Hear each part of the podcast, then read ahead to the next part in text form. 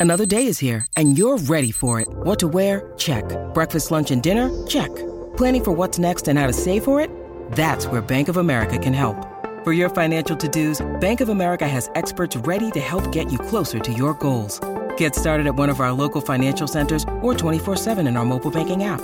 Find a location near you at bankofamerica.com slash talk to us. What would you like the power to do?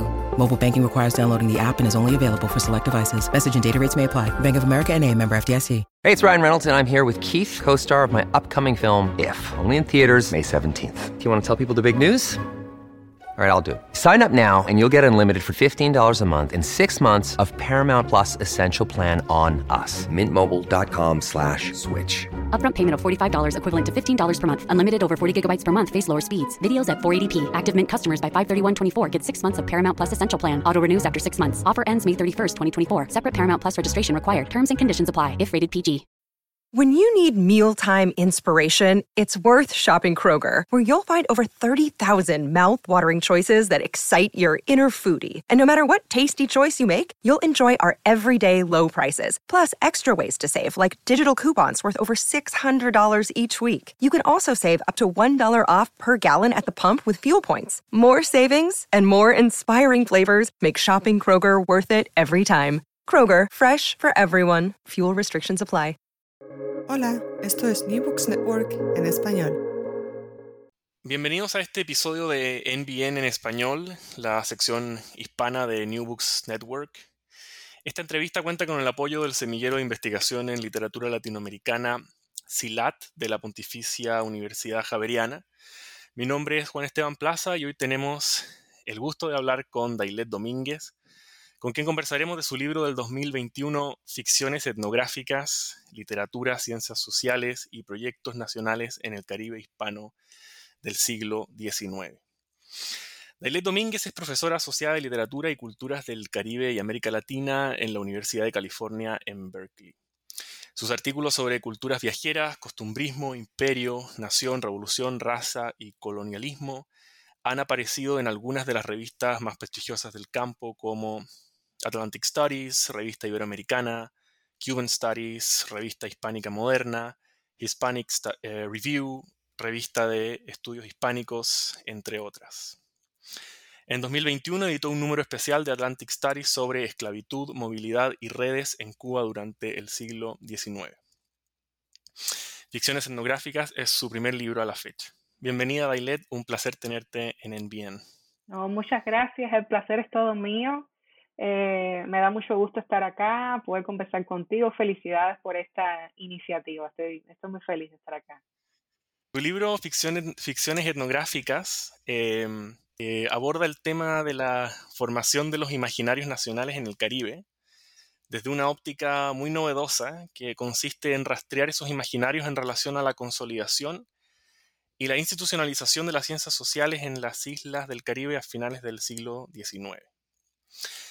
Eh, sin embargo, en lugar de identificar el origen de esos discursos en las ciencias sociales europeas, que es la lectura a la que estamos más acostumbrados, tu libro muestra la enorme importancia que tuvieron las tradiciones literarias caribeñas en el momento en que las ciencias sociales tuvieron que legitimarse sobre la base de un corpus de documentos acerca de las características naturales y sociales del Caribe. Em, este es uno de los procesos más, importantes eh, que describe el libro. Tú hablas de eh, un, proceso de documentalización de la literatura por parte de las ciencias sociales, que sería el final de un proceso más largo en el que distintos géneros literarios se influyeron mutuamente, eh, fijando a la vez un repertorio de figuras y tipos representativos de lo nacional. Aquí podríamos pensar en figuras como la mulata, el jíbaro, el montero, el indio y otros. Todos estos personajes que todavía hoy siguen pesando en los imaginarios nacionales se formaron en el periodo que, estudia el libro gracias a la escritura de géneros literarios, como el costumbrismo, la literatura de viajes y la novela. Eh, esto, bueno, me lleva a la primera pregunta que tiene que ver con la génesis del proyecto. Em, tu libro sorprende por el modo en que articula una narrativa que abarca un siglo entero de desarrollos artísticos y científicos, varios géneros y formas discursivas, y múltiples contextos nacionales, regionales y globales. Hay, libros de una erudición sorprendente eh, que al mismo tiempo no, no, pierde al lector en los detalles, sino que está, eh, digamos, siempre volviendo al, a, em, al, al, a la organicidad del argumento. Entonces, cuéntanos cómo surge un proyecto como este y en qué momento cristalizó la idea de trazar los proyectos nacionales del Caribe hispánico en relación a la formación de las ciencias sociales en la región. Sí, sí, muchas gracias ¿no? por esa lectura tan atenta y de nuevo es un regocijo estar acá contigo eh, conversando, ¿no? Ficciones etnográficas es, es, un libro que tiene su punto de partida en, en, mi interés por la manera en que ciertos géneros literarios, ¿no? El, el, tú lo decías, el cuadro de costumbres, la literatura de viajes, la novela realista, eh, circulan en los trabajos antropológicos de, Fernando Ortiz. Me interesaba mucho eso cuando regreso a releer a Fernando Ortiz en la escuela graduada, ¿no? Ver la insistencia con que Ortiz regresaba a los viajeros y a los costumbristas del siglo XIX para sostener de alguna manera su, su escritura antropológica. Entonces eh, me llamaba mucho la atención, ¿verdad?, que se suele colocar a Ortiz junto a, nombres como Malinowski, Lombroso, que Ortiz utiliza estos nombres también para validarse en la esfera eh, internacional y sin dar cuenta, ¿verdad?, de los usos que hace de Cirilo Villaverde, eh, Anselmo Suárez y Romero, ¿no? Son novelistas, costumbristas cubanos, quienes circulan con mayor prominencia dentro de los trabajos antropológicos, sociológicos de Ortiz que sus contrapartes eh, científicas, ¿no? Por decirlo de alguna manera. Y me llamaba mucho la atención la manera en que Ortiz utilizaba estos textos que dejaban de tener un valor ficcional para tener un valor documental, ¿no? Ahí residía. Eh, este es como el mayor elogio, ¿no? Que podían recibir al menos los escritores de cuadros de, de costumbre. Entonces, estas lecturas eh, me, me, llevó a, a releer otros, otras intervenciones de pioneros eh, de las ciencias sociales en Cuba. Estoy pensando, por ejemplo, en Benjamín de Céspedes, que tiene un, libro a finales del siglo XIX sobre la prostitución en la ciudad de La Habana, ese es el título. Eh, a otros pioneros como Francisco Figueras, que tiene un libro de principios del siglo XX, Cuba y su evolución colonial. Y noté que junto con Ortiz, ambos, Benjamín de Céspedes y Francisco Figuera, compartían ese mismo interés por la literatura, de viajes, la literatura costumbrista, y que ese interés residía ¿no? en la economía narrativa del costumbrismo, en la retórica tipológica del, del, costumbrismo y en los usos que hacía el costumbrismo de ciertos estereotipos. Por ejemplo, si entramos al libro de Benjamín de Céspedes, vamos a ver que cuando describe escenas de baile en la sociedad habanera de finales del 19 lo hace de manera muy similar a lo, a lo que lo haría un escritor de costumbres en una estampa costumbrista o que muchos de los pasajes de su libro están organizados como viñetas de costumbres, ¿no? Y algo similar pasaría si entráramos en el texto de Fernando Ortiz de los negros curros, ¿verdad? Donde Ortiz utiliza estrategias discursivas muy similares a las que habían empleado los escritores de cuadros de costumbres para pensar dos tipologías negras eh, cubanas de, del siglo XIX, los negros curros y los negros ñañigos. Eh, entonces de ahí sale la primera gran propuesta del libro, ¿no? Que, tú la mencionabas y, y la mencionabas muy bien, que es visibilizar una genealogía literaria para las ciencias sociales, ¿verdad? Caribeñas, que, que, que ha pasado inadvertida en, en, los estudios caribeños y latinoamericanos por el valor concedido a, a esos eh, paradigmas europeos o norteamericanos, ¿no? A la hora de pensar las ciencias eh, sociales en la región. Entonces me interesaba, me interesaba mucho eso, ¿no?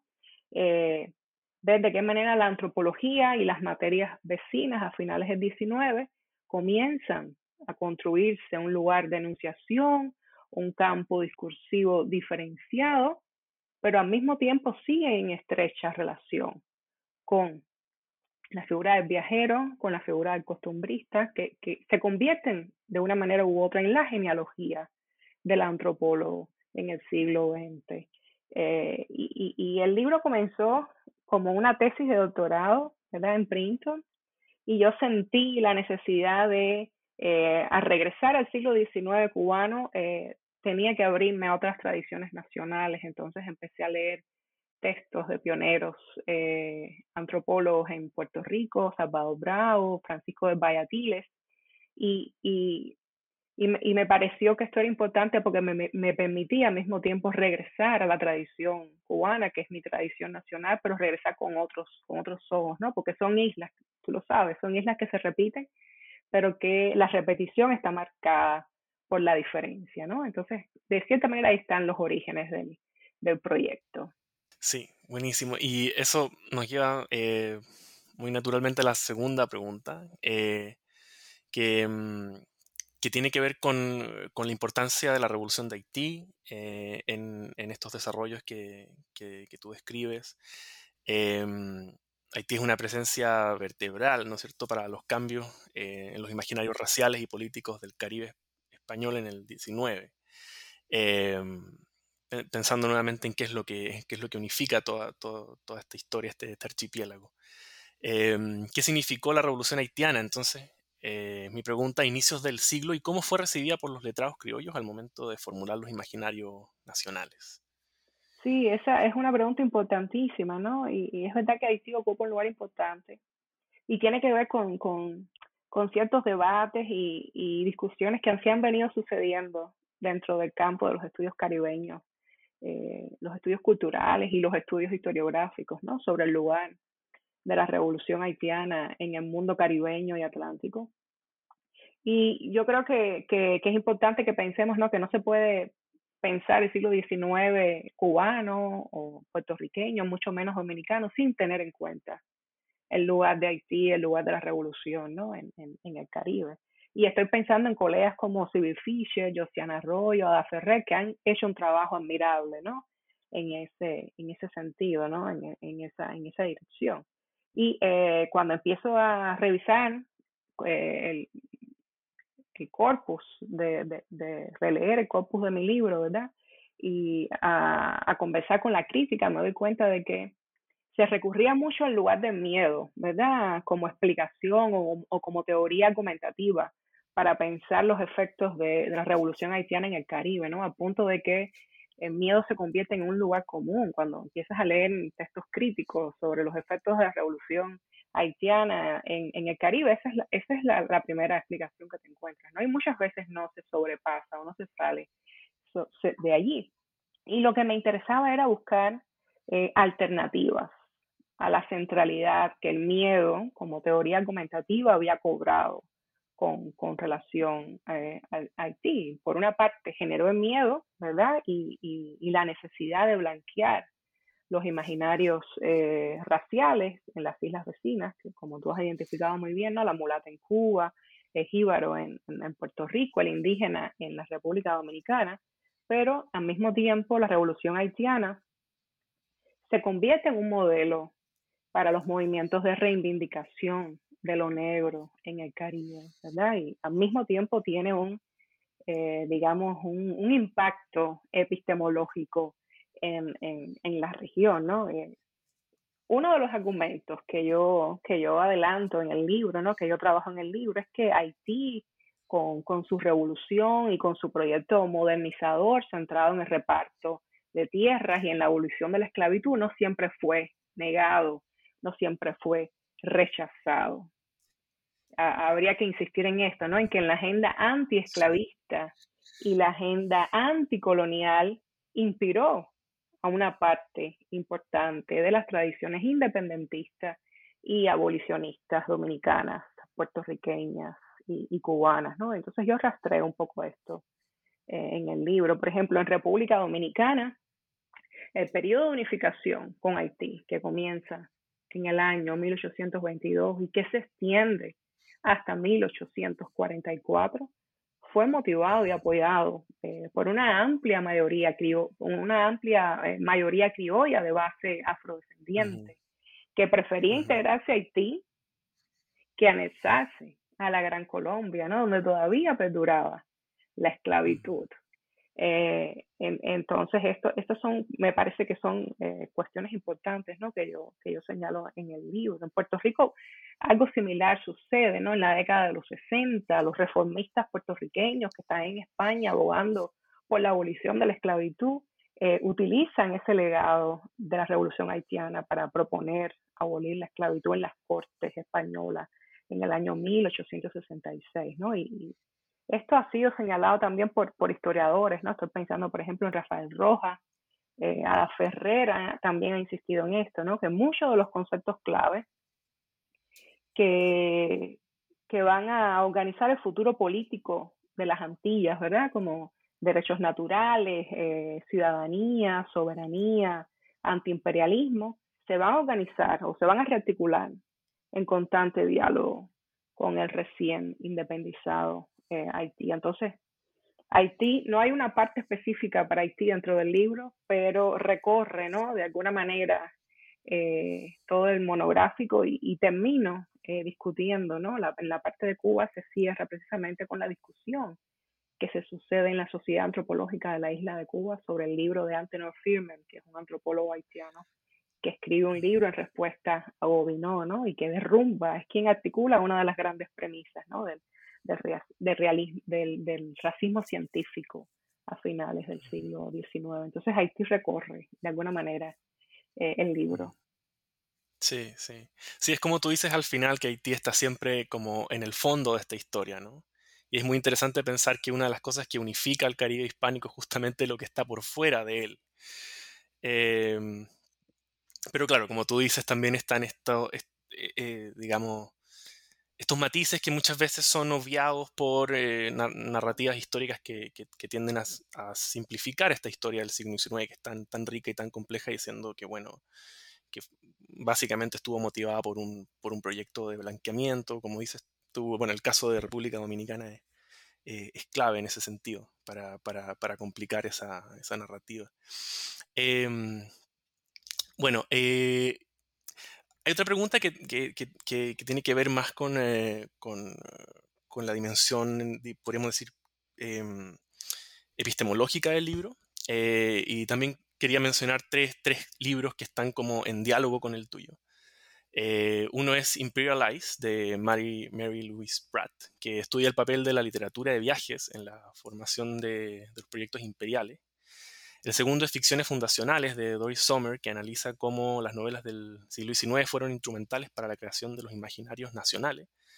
Y el tercero es Mito y Archivo de Roberto González Echevarría, que eh, se presenta como una teoría de la novela latinoamericana. Me parece que eh, hay, un, diálogo interesante con este último libro, porque eh, una de las tesis que, que sostiene es que América Latina habría imitado a lo largo de su historia eh, en la novela, digamos, la novela latinoamericana habría imitado los discursos centrales que articulan el saber poder en diferentes épocas. Entonces está primero el discurso jurídico, ¿no es cierto? Durante los, eh, eh, siglos de la colonia, luego las ciencias naturales en el siglo XIX y finalmente la antropología. Ahora, tú tomas, discutes esta tesis, ¿no? Diciendo que lo que ocurre más bien es al revés, ¿no? Es, que, es como que las ciencias sociales en el Caribe emergen a partir de los discursos literarios, como, como, bueno, sobre todo estos tres géneros que trabajas tú, ¿no? El cuadro de costumbres, la literatura de viajes y la novela. En ese sentido, no es que la literatura se autoriza en las ciencias, en las ciencias sociales o en la antropología, sino que eh, tú haces como, justamente al hacer esta genealogía, muestras que la relación puede verse al revés, como que las, las ciencias se sostienen sobre eh, eh, los discursos literarios. Em, entonces, tomando, tomando este contexto eh, en cuenta, ¿cuáles eh, son las relaciones que tú ves entre poder, literatura y ciencia en, esta coyuntura histórica? Sí, sí, buenísima, buenísima pregunta, ¿no? Eh, es verdad que estoy en constante diálogo con estos tres libros, ¿no? El libro de, Pratt fue, fue central en, en, mi proyecto, porque yo leo su libro y después regreso a Humboldt y, cuando leo al Humboldt caribeño veo que, que, que Humboldt caribeño está en otra nota, ¿no? En otra, eh, pasa por otro registro, ¿no? No, no encontramos esa lectura de, de, de, América como naturaleza, ¿no? Que es lo que predomina en los textos de Humboldt sobre eh, su viaje por, por Sudamérica, ¿no? Entonces eso me, me, y por eso es que Meredith Pratt no, no incorpora el fútbol caribeño dentro de, su libro, Imperial Life, ¿no? Porque se le derrumbaría su, su tesis, ¿no? El, Humboldt eh, cubano, caribeño, apuesta más por la estadística, apuesta más por, por la cartografía, ¿no? No está pensando el, el espacio a través de la naturaleza o del paisaje, que esas son las claves que utiliza para pensar América Latina, sino que apuesta por lo cartográfico, por lo espacial, por la estadística. Entonces me, interesó mucho ese, esa ruptura ¿no? con el Humboldt eh, suramericano. Eh, y antes de llegar a tu pregunta, ¿no? el, texto también de, González Echevarría eh, es, es, fundamental, es un, es un texto que está inspirado en las teorías de Bastín sobre, sobre la novela, ¿no? Bastín propone que la novela es un, re, es un, es un género que no tiene identidad propia, es un género, género que canibaliza, que se retroalimenta de los, de los discursos hegemónicos y, y dominantes y que siempre está en conversación con, con un discurso eh, hegemónico, ¿no? Y, y, siguiendo esa teoría, eh, González Echavarría articula, yo diría, una teoría de la escritura, ¿no? La, latinoamericana, y, y, y, lo que me, me, llamaba la atención era invertir un poco esa, esa ecuación, ¿no? ¿Qué pasa si pensamos que la novela deja de imitar el discurso dominante y se convierte ella, ¿no? En espacio de, de mímesis, en espacio de reapropiación, ¿no? El, el, uso de la tercera persona que hace, que hace Ortiz y que hacen otros antropólogos de finales del 19, principios del 20, el uso de ese narrador en tercera persona proviene de la novela realista del siglo XIX, ¿no? Eh, es muy importante para dar el tono ese de objetividad y de neutralidad y para distanciarse de la figura del viajero, quien sí utilizaba la primera persona, ¿no? Entonces, yo, yo señalo, ¿no? Algunas cuestiones donde eh, eh, las incipientes ciencias sociales se retroalimentan, ¿no? De la, de la, de la novela realista. Pero sí, para, para pensar un poco las relaciones entre poder, literatura y ciencia, que es la pregunta que, que, tú, que tú me propones ahora, ¿no? Eh, yo creo que sería importante repensar cuál es el lugar de las ciencias al final del siglo XIX, no qué lugar ocupan las ciencias a, finales del siglo XIX y cuál es el concepto de literatura que se trabaja a lo largo del siglo XIX. Yo respondería eh, por ahí, ¿no? Eh, y las ciencias a finales del XIX, ¿verdad? Se convierten en el lenguaje autorizado para hablar sobre el cuerpo, las razas y las, y las poblaciones, ¿no? De alguna manera podríamos decir que el lenguaje científico reemplaza a la teología, a la moral y a las letras, ¿no? Y pasan a ser la manera más efectiva, ¿verdad?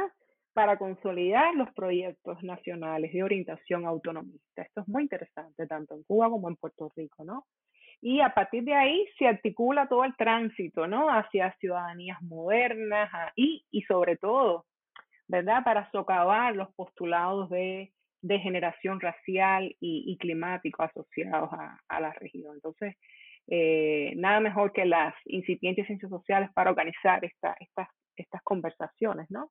De hecho, en, Cuba se crea la Sociedad Antropológica de la isla de Cuba, ¿no? Es muy interesante que Cuba, siendo una colonia, eh, eh, cree una sociedad antropológica, ¿no? Porque se suele eh, comparar la antropología, se suele ver la dimensión imperial de la antropología y a mí me interesaba resaltar esta, esta beta nacionalista, ¿no? En la construcción de los proyectos nacionales.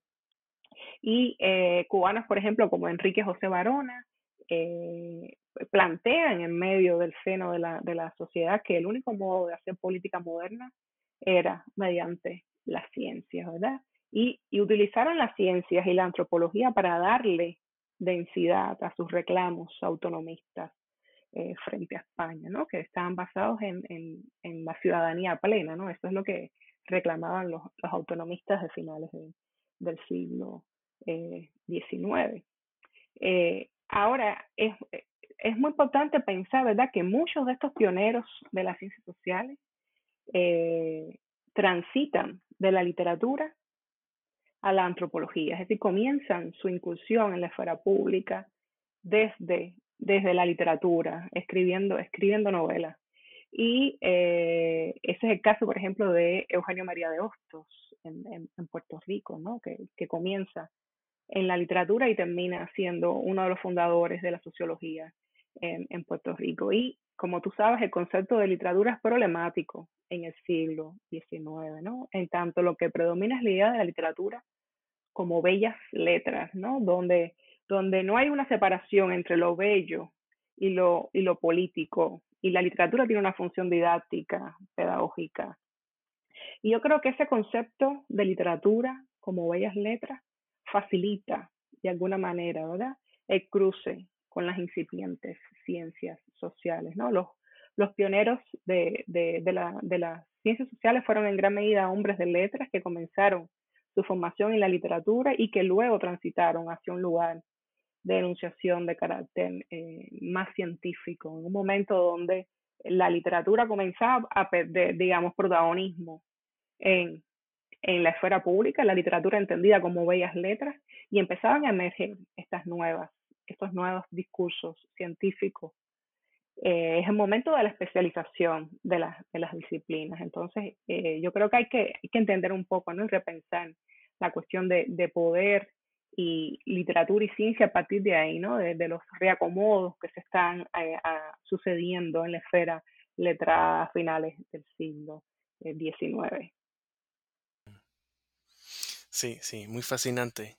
Y, claro, podríamos incluso decir que, que, la ciencia eh, o estos discursos científicos, digamos, producen esta, esta especie de canibalización de otros discursos que es justamente lo que, claro, que Gonzalo Echevarría decía de la novela, ¿no es cierto?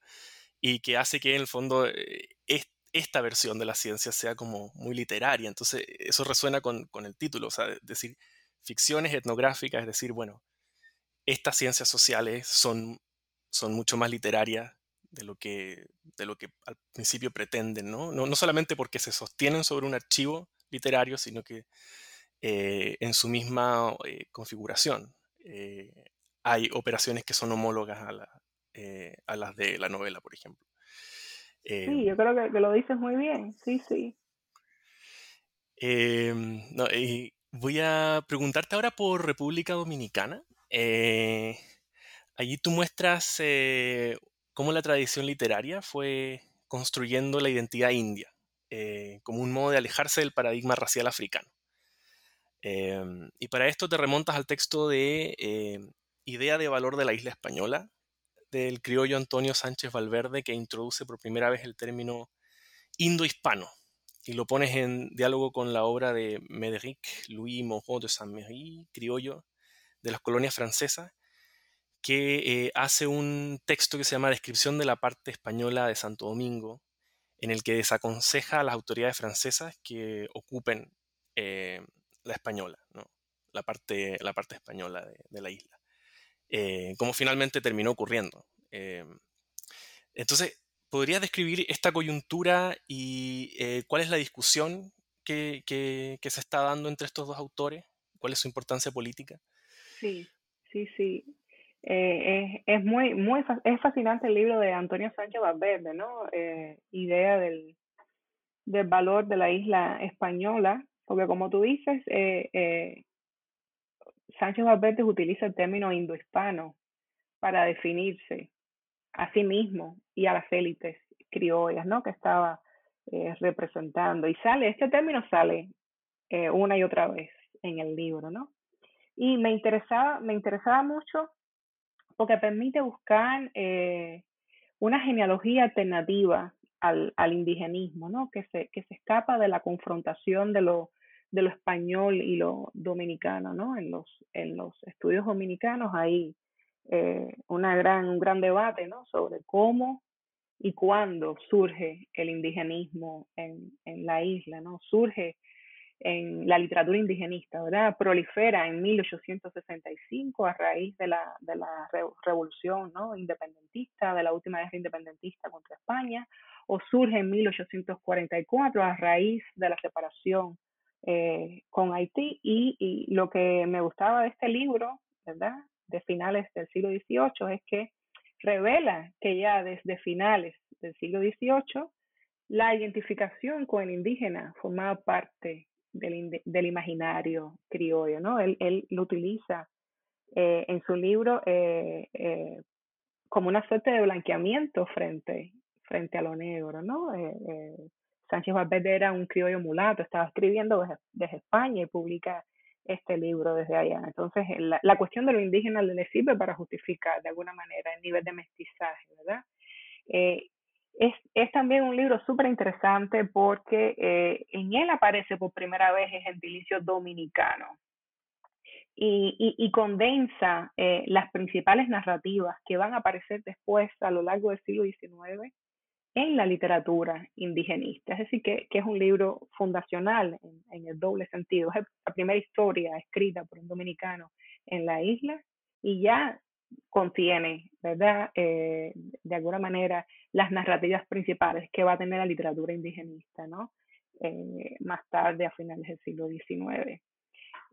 ¿Qué más te podría decir del libro? Es un libro que se publica en el año 1785, ¿verdad?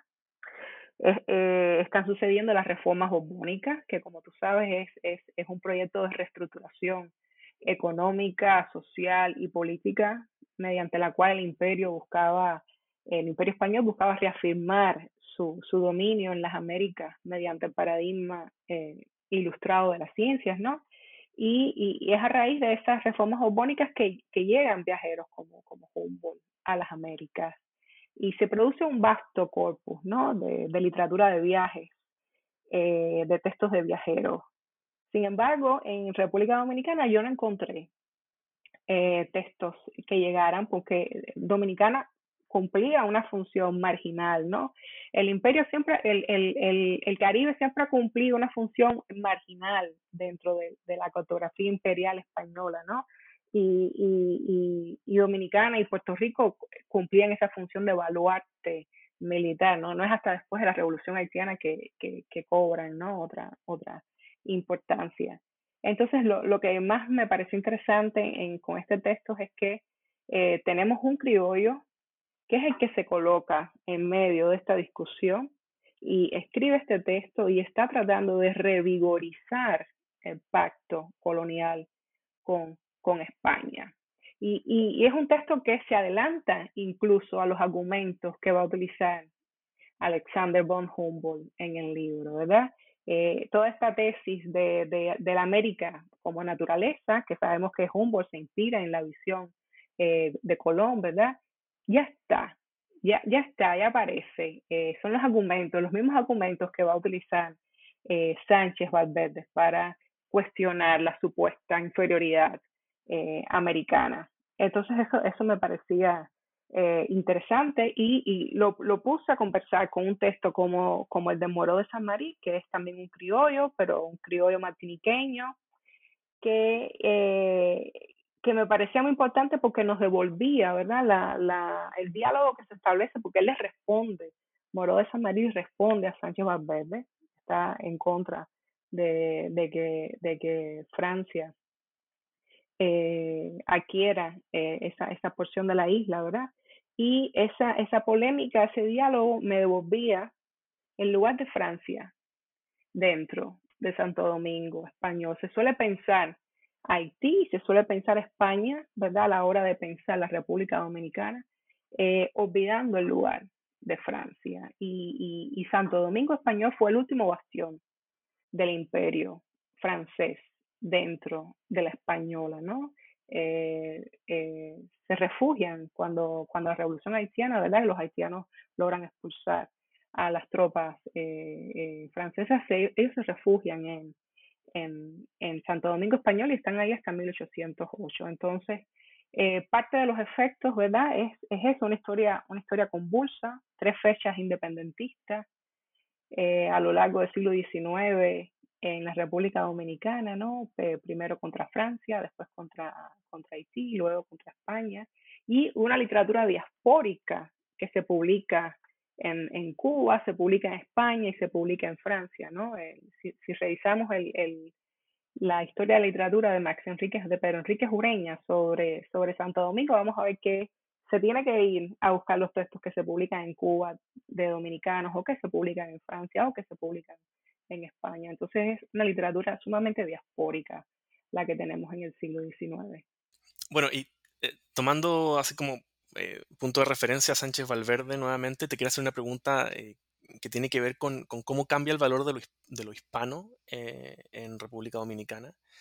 Si uno toma como, bueno, como Sánchez Valverde como una parte, como el comienzo del arco que, termina ¿no? con, con, la emancipación definitiva de, la corona en 1865 eh, lo hispano se va como desdibujando de la identidad nacional, ¿no? O sea, de lo indo-hispano pasa, se pasa un énfasis en lo, en lo indio propiamente tal.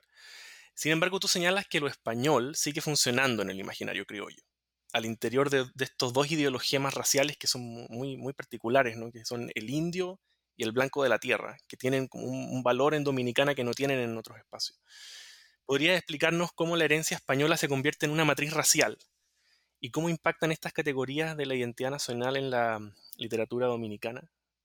Sí, sí, sí, es súper interesante, ¿no? Que se reactiven estas dos categorías, el indígena y el blanco de la tierra. No, no tenías que ser necesariamente blanco, no era necesariamente blanco, ¿verdad? Para entrar dentro de este, de esto, dentro de este término, ¿no? La conexión pasaba a través de la tierra. Podía ser blanco, mulato, negro, pero siempre que tuvieras una conexión con el terruño, que fueras criollo, eh, podías identificarte con, con, este, con este término, ¿verdad? Más, más que racial, ¿verdad? Más que racial, yo diría que eh, se convierte en una matriz cultural. Yo haría esa, esa salvedad, ¿no?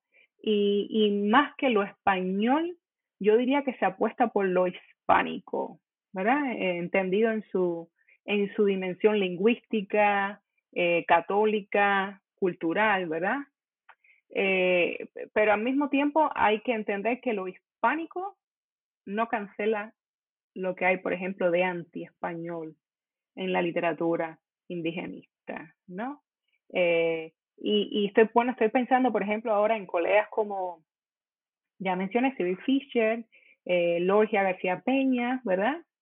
Eh, Logia García Peña, que, que, que, han, que, que han trabajado esta cuestión del hispanismo, dentro de la República Dominicana. Por ejemplo, eh, Fisher apunta de que el, el, el indigenismo constituyó una ideología complementaria al hispanismo, en tanto reforzaba el lugar de España dentro del imaginario cultural dominicano.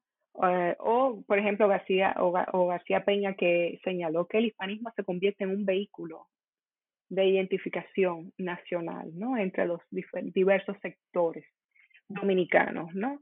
Eh, y obvio, esto se entiende en el contexto de dominicano-haitiano, ¿no? El contexto de la frontera eh, compartida, mientras que los criollos en Cuba y en Puerto Rico tienen que distinguirse, ¿verdad? O definirse étnicamente y políticamente frente a España, los dominicanos tienen que pasar a través de España, pero también a través de Haití, ¿no? Eh, una ex colonia eh, convertida en imperio con marcadas diferencias lingüísticas, culturales y étnicas. Entonces, eh, lo interesante es que el concepto de lo indígena, ¿verdad?, permite de alguna manera pasar o sobrepasar categorías raciales como lo negro, como lo mulato, los cuales identificaban a las poblaciones en Haití. Y también permite sobrepasar categorías como lo africano o lo español, pero se nutre del acervo cultural español. Y, y, da como resultado una, una, literatura de tendencia indigenista muy, muy fuerte, ¿no? Con un enfoque en el pasado colonial, eh, una mirada arqueológica que está reescribiendo las crónicas coloniales, está regresando a los textos coloniales, ¿verdad? Y, y donde se privilegia la tradición literaria como género eh, literario es, es, está pensando y trabajando con el pasado, pero al mismo tiempo está pensando el presente, porque el indigenismo también es una forma de anti-haitianismo. Entonces esto es sumamente interesante, porque cuando uno se mete a leer las tradiciones literarias y vemos que los personajes son indígenas, puedes leer toda una ideología anti-haitiana por debajo de estos textos, ¿verdad? Que, que, que, se, que está mirando hacia el pasado, pero que en realidad tiene puesto los ojos en, en el presente, ¿no? Eh, una de las cosas que, que, más llama la atención es que precisamente pueden rescatar una figura como la indígena y convertirla en metáfora de la identidad nacional en un espacio territorial donde el indígena no ha, no ha vivido, ¿verdad? No se ha extinguido, ¿no? Precisamente esa extinción es la que facilita la recuperación, ¿verdad? Del indígena como estandarte de la identidad en el caso dominicano. No, es muy, interesante. Además, tienes toda una sección del libro en la parte dominicana que habla de los museos, ¿no? Y del, florecimiento de la, arqueología también como, un, como una ciencia que venía de alguna manera a suplir la ausencia real de estas comunidades que habían sido exterminadas, ¿no? Eh, y, claro, cómo, eso sirve para, crear una especie de acervo material de lo, indígena. Eh, pero te quería llevar ahora a, Puerto Rico. Eh, y así como la figura del indio en, Dominicana, ¿verdad? Sirvió, como, como, acabas de explicar, eh, para, borrar esta herencia africana. el jíbaro tiene una función similar en, Puerto Rico. Eh, sin embargo, en el libro no, te limitas a analizar eh, las representaciones del jíbaro en la literatura, sino que pones eh, a esta figura en un contexto más amplio, que es el de la tesis de la degeneración provocada por el espacio puertorriqueño.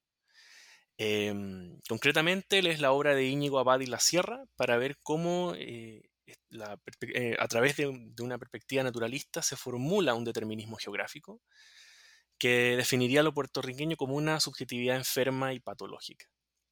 Eh, al mismo tiempo muestras el impacto duradero que tuvieron estas tesis, al punto de repetirse hasta ya entrado el siglo XX en obras como la de Antonio Pedreira, sobre todo, a quien llamas el mejor escritor boricua del siglo XIX.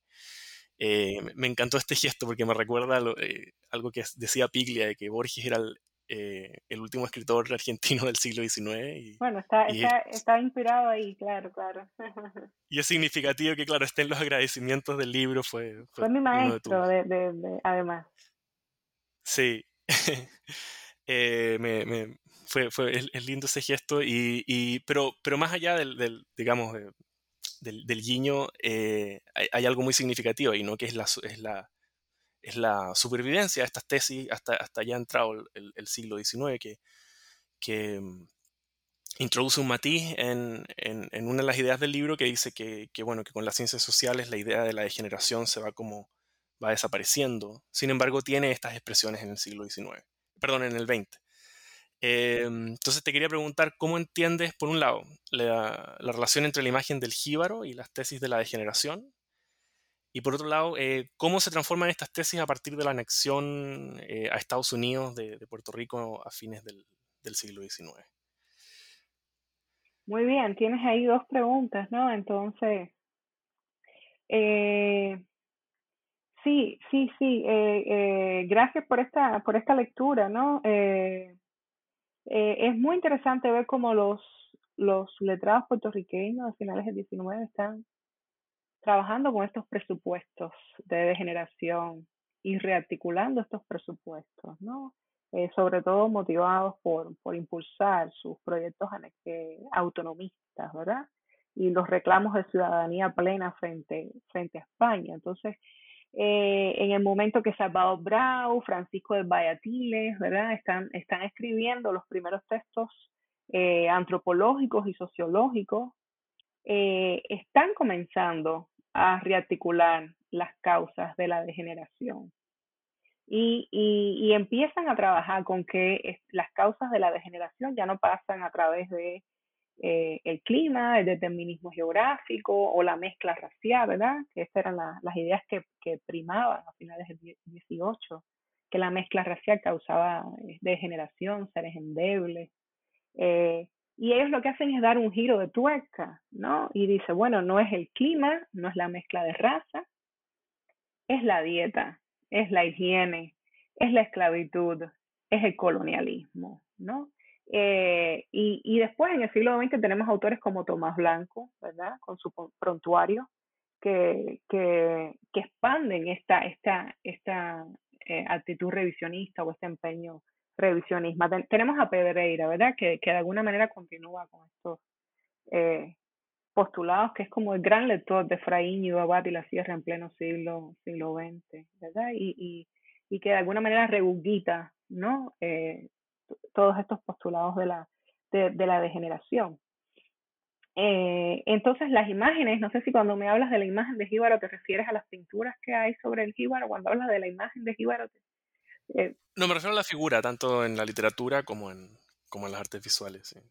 Ya, eh, a finales del siglo XIX lo que hay es esa apuesta, ¿no? Por cambiar de, de, de, de lo geográfico se pasa a lo político, ¿no? Como, como causa de degeneración y lo político a la larga es modificable, es cambiable, ¿no? Con, con, con la dieta, ¿no?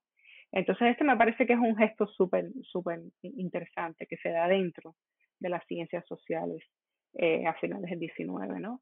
Eh, con relación a los Estados Unidos, ¿verdad? La pregunta que me haces con relación a los Estados Unidos, tal vez te puedo, puedo apuntar el dato de que en el año 1926 se, se crea la Escuela de Medicina Tropical eh, e, es, la primera institución de este tipo en, en las Américas, ¿no? Y, está respaldada por la Universidad de Colombia, en, la Universidad de Columbia en Nueva York. En ese momento Colombia es el centro del panamericanismo, ¿no? Eh, entonces es interesante ver cómo esos discursos continúan, ¿no? A través de, de otras instituciones o a través de otros eh, mecanismos.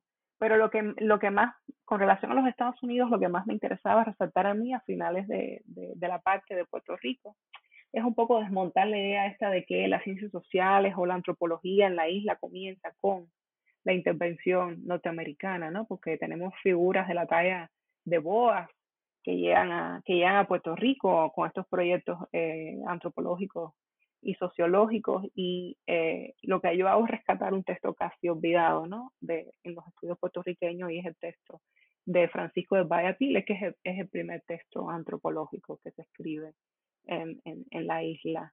Entonces eso, ese gesto me parecía importante, ¿no? darle esta dimensión a lo, a lo local, a lo vernáculo frente a, a, lo, a lo norteamericano en el contexto de Puerto Rico. Buenísimo.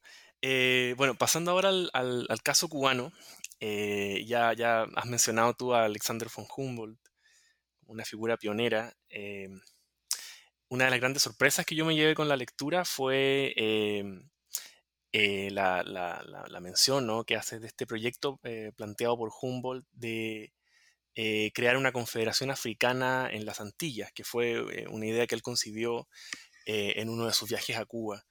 Eh, quisiera preguntarte entonces así, eh, bueno, pedirte que, nos expliques de, en qué consistía este proyecto y cuáles fueron las condiciones del silencio que existió en torno a esta idea de Humboldt, porque tú, tú, tú, tú haces una, reconstrucción de cómo, cómo fue recibida eh, esta idea y cómo fue básicamente eh, borrada ¿no? de, durante el siglo XIX. Sí, yo también me sorprendí mucho, ¿no? Yo, yo obviamente empecé a leer a Humboldt en traducción al español, eh, su texto, el ensayo político sobre la isla de Cuba, y eh, eh, en algún momento regresé a, la, versión original en francés. Y ahí me percaté de la diferencia, de la manera diferente en que había, había sido traducida la propuesta de Humboldt, ¿no? Entonces tiene que ver con la historia de la traducción del texto. Eh, tú sabes, cuando Humboldt sale, termina su viaje por las Américas en 1804, se, se, se asienta en París. París en ese momento la gran empresa eh, editorial eh, del mundo y eh, escribe su obra en francés, ¿no? El ensayo político sobre la isla de Cuba se publica primero en francés en 1826 y no es hasta el año siguiente donde sale la traducción al español en 1827. Eh, curiosamente, los criollos cubanos leen la versión al francés, leen, la, digo, la versión no, el original en, en, en francés. Eh, Francisco de Arango y Parreño, que es además eh, uno de los anfitriones de Humboldt en Cuba y es el, es el, el gran eh, esclavista cubano del siglo XIX, ¿no? Es el que monta todo el edificio esclavista a raíz de la, de la revolución haitiana eh, anota y comenta el, la, la, edición del diario en, en, francés, pero nunca se refiere al vaticinio de Humboldt sobre que el futuro político de las Antillas se pueden organizar a través de una confederación africana.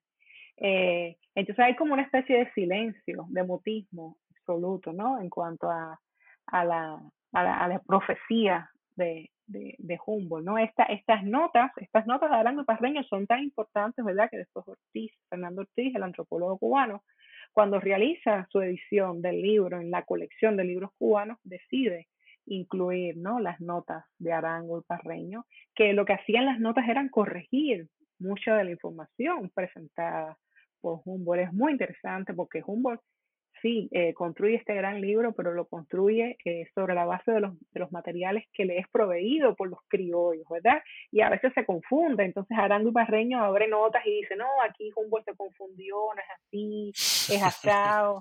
eh, entonces, eh, es, es muy interesante que la tradición crítica, ¿verdad? Cubana ha puesto mucho énfasis en el proyecto anti-esclavista de Humboldt pero no ha reparado siquiera, ¿verdad?, en esa posible eh, confederación africana, ¿no?, que, que Humboldt eh, vaticina de alguna manera, ¿no? No podría decir si, si Ortiz, obviamente parece no regresó al original en, en, francés, ¿verdad? Pero en mi, en mi, investigación yo solamente encontré a Domingo del Monte, es el único que se refiere eh, a, esta, a este vaticinio de Humboldt en una carta que escribe al diplomático norteamericano Alexander Hill Everett. Y en ese momento Domingo del Monte está siendo acusado de ser el principal cabecilla de la, de la rebelión de la escalera, de la conspiración de la escalera. Y eh, en esa carta es, él habla, ¿no? Es, es, es, el único documento que yo he encontrado, ¿no? Y es, es muy interesante que, que las diversas publicaciones del ensayo a lo largo del siglo XX sustituyeron la idea de la Confederación Africana por la idea de la Confederación Americana. Así fue como, como se tradujo la propuesta de Humboldt. ¿no? Hay un proyecto ahí de blanqueamiento total, ¿no? De sustituir el término de africana por el de americana. Y este no es el único silencio, ¿verdad? Este no es el único silencio que hay en torno al ensayo de Humboldt, eh, sino que eh, también se ha silenciado la dimensión haitiana que tiene este libro, ¿verdad? Este es, es otra faceta del libro que no ha sido trabajada eh, por los historiadores en Cuba, por los críticos culturales, ¿no? El libro es uno de los primeros lugares donde se comienza a rearticular el imaginario de terror y de violencia asociado con la revolución haitiana, ¿no? Para Humboldt, la revolución haitiana tiene un carácter eh, eh, progresista, ¿verdad? Y, coloca la revolución haitiana dentro del imaginario independentista y anticolonial americano y la conecta con eh, la revolución norteamericana y con las revoluciones latinoamericanas del continente. Entonces, este, este, este es otro silencio que también se ha construido alrededor de, del libro de Alexander von Humboldt, que además ha sido traducido de, y manipulado, ¿no? no solamente del francés al español, sino también del francés al inglés. Uno de sus traductores al inglés, eh, Thrasher, que es un norteamericano que vive en Cuba por más de 20 años, que tiene intenciones anexionistas, traduce el ensayo de Humboldt al inglés y cuando lo traduce, elimina toda la última sección, que es precisamente la sección donde Humboldt organiza su alegato abolicionista, ¿no? Él, él era un eh, sureño que estaba a favor de la esclavitud y quería anexar Cuba a los Estados Unidos, decide publicar el libro de Humboldt para dar a conocer Cuba dentro de la esfera pública estadounidense, pero elimina esa última sección donde, donde Humboldt construye su alegato eh, antiesclavista. Entonces, eh, eh, las manipulaciones han sido eh, muy extensas, ¿no? Sí, no, y tú, tú, tú lo pones además a Humboldt en, en eh, así como un, también un, un, un exponente del, de esta idea de Paul Gilroy, ¿no? Del, del, del, del el Atlántico Negro como un espacio eh, eh, cultural y, y, y, es muy significativo que tú en, en esa sección lo, lo, conectas con, con este libro eh, the, the, Common Wind. Eh, Scott.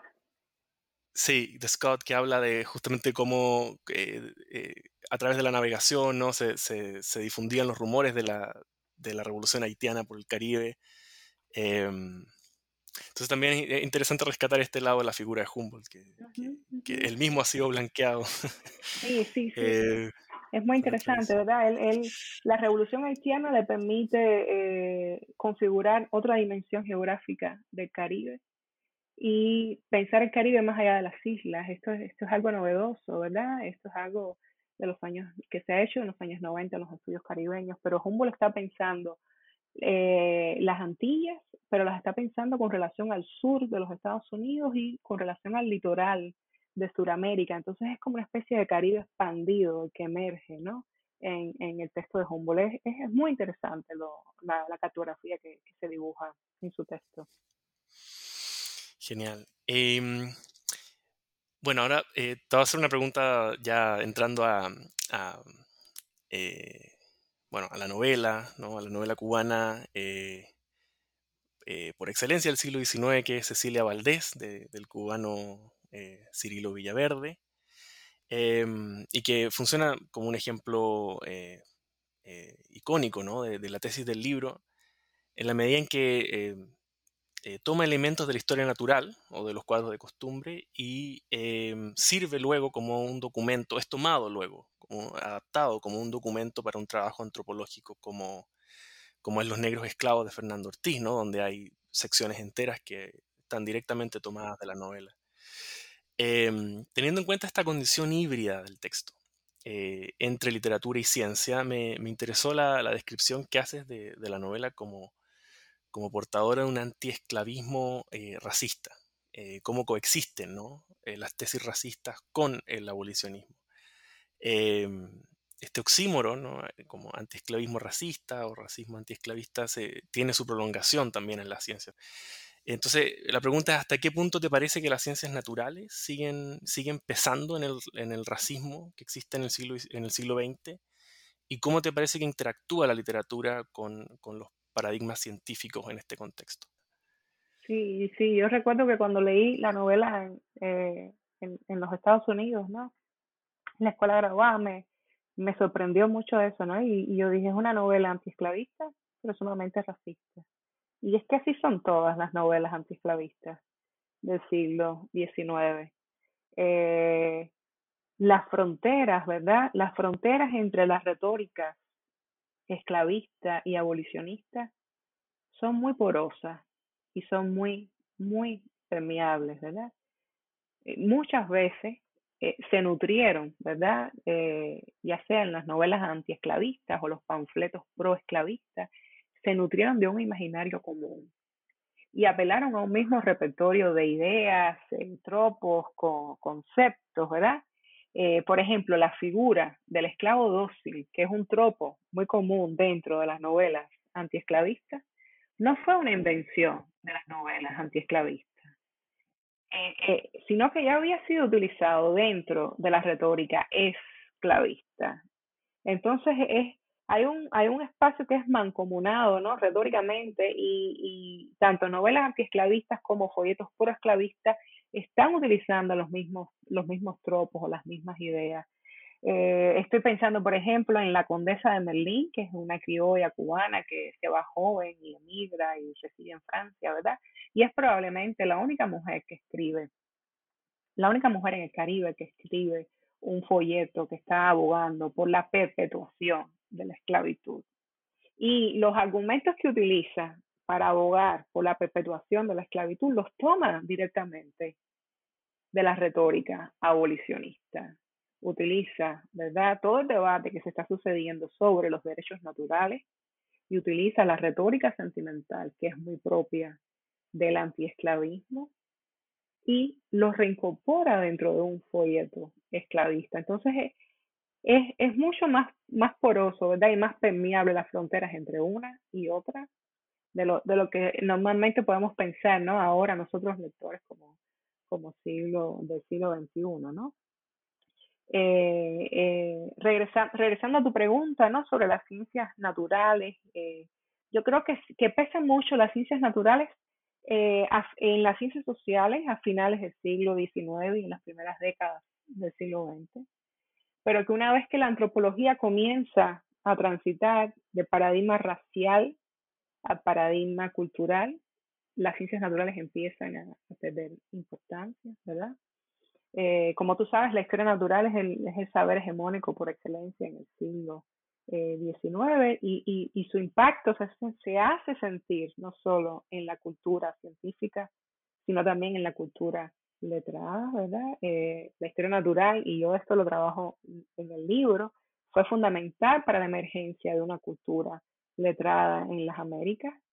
Y muchos de los saberes de la historia natural circularon dentro de la literatura de viajes y dentro de los cuadros de costumbre. Y los viajeros y los costumbristas se autorizaron utilizando la matriz discursiva de la, historia eh, natural. Ahora bien, uno, uno de los que hacen una crítica más aguda, más sofisticada, ¿verdad? A, la historia natural y a cómo la antropología utiliza la historia natural a finales del siglo XIX es el antropólogo haitiano, antes no Firmin, ¿no? Eh, que además es miembro de la Sociedad Antropológica de París en, en, Francia. Y eh, Firmin critica que la antropología utilice el mismo método que había utilizado la historia natural para estudiar los minerales, las plantas y los animales, pero para estudiar ahora al hombre, ¿verdad? Él, asegura que las ciencias naturales habían reducido la distancia entre el animal y el hombre al punto de incluir a este último dentro de la escala zoológica, ¿no? Y el resultado había sido la institucionalización del racismo científico a finales del 19, ¿no? Entonces, la principal crítica de, de Antenor Firmen, que como te dije es un antropólogo haitiano, es que la antropología, siguiendo el modelo de la historia natural, se preocupaba por ese lado físico, por esa dimensión física del ser humano, pero olvidaba su dimensión moral, su, su dimensión social, ¿no? Eh, y, y, él llamaba la atención sobre esto. Es decir, que a finales del siglo XIX, los antropólogos de los espacios, eh, digamos, periféricos, estaban de alguna manera anticipando el giro que se va a producir en la antropología en la década del 30 y el 40, porque al hacer un llamado, ¿verdad?, hacia lo social, hacia lo moral y hacia, y hacia lo, lo intelectual, de alguna manera está eh, señalando el tránsito, ¿verdad?, que va a seguir la antropología después en el siglo XX, que se va a transitar hacia lo, lo cultural, ¿no? Se va a despegar de lo, de lo, de lo racial y de lo físico para anclarse más en el paradigma eh, cultural. Eso, eso me parece eh, sumamente eh, interesante, ¿no? Que eso, que eso esté pasando. Sin duda. Bueno, y para terminar, eh, Dailet, te queríamos preguntar cuáles son tus proyectos actuales que te, que te tienen ocupada eh, últimamente. Sí, sí, bueno, una buena pregunta. Estoy, estoy empezando a trabajar en un segundo libro. Es un segundo libro que, que estoy pensando, eh, eh, es siglo XIX, ¿verdad? Décadas de los años 40 y 50. Y eh, lo que me interesa mucho es ver las alianzas que se suscitaron entre ciertas élites cubanas, ¿verdad? Eh, hacendados, periodistas, escritores, algunos esclavistas, otros anexionistas, ¿verdad? Eh, ciertas alianzas que estos grupos de élites cubanos entablaron con, con élites del sur de los Estados Unidos. es un momento donde la esclavitud está, está como régimen, está siendo amenazada por el ascenso del abolicionismo, ¿verdad? Y los sureños del sur de los Estados Unidos y los hacendados y escritores cubanos que apuestan por el anexionismo o por la esclavitud eh, se dan cuenta, ¿verdad?, que, que, es necesario establecer estas alianzas, ¿no? Y, y llegan incluso a fantasear con la idea de que La Habana se pueda convertir en la capital de la Confederación de los Estados Unidos. Entonces, por ejemplo, eh, recupera figuras como Cirilo Villaverde, que traduce eh, una historia sobre la guerra civil norteamericana, la traduce del inglés al español con el objetivo de eh, incentivar la opinión pública eh, de los hispanos dentro de los Estados Unidos, pero también de América Latina a favor, ¿verdad?, de, de, la causa sureña. Después Villaverde abandona este, este ideal, ¿no? Pero es un momento donde esos, esos ideales están, están eh, emergiendo, ¿no? O tenemos figuras como Gaspar Betancourt Cisneros, eh, que, que, que, tiene, está pactando eh, reuniones con, con Jefferson Davis, eh, Whitman, figuras importantes de, de, la política norteamericana, para buscar liderazgo político y económico, para trazar estas, estas alianzas. Es decir, que eh, y, y, también estoy pensando cómo estos cubanos radicados en los Estados Unidos están moldeando eh, la opinión pública. Eh, por ejemplo, juegan un papel importante para eh, moldear la idea del destino manifiesto, ¿verdad? Esto es, hay unas conexiones ahí que, que son sumamente interesantes. La idea del excepcionalismo norteamericano también están detrás de, esta, de, esta, de estas ideas, ¿no? Con, con la prensa que están llevando a cabo en los Estados Unidos. Eh, entonces se producen muchas conexiones y se permite eh, visibilizar otro tipo de identidad, otros espacios geopolíticos, ¿no?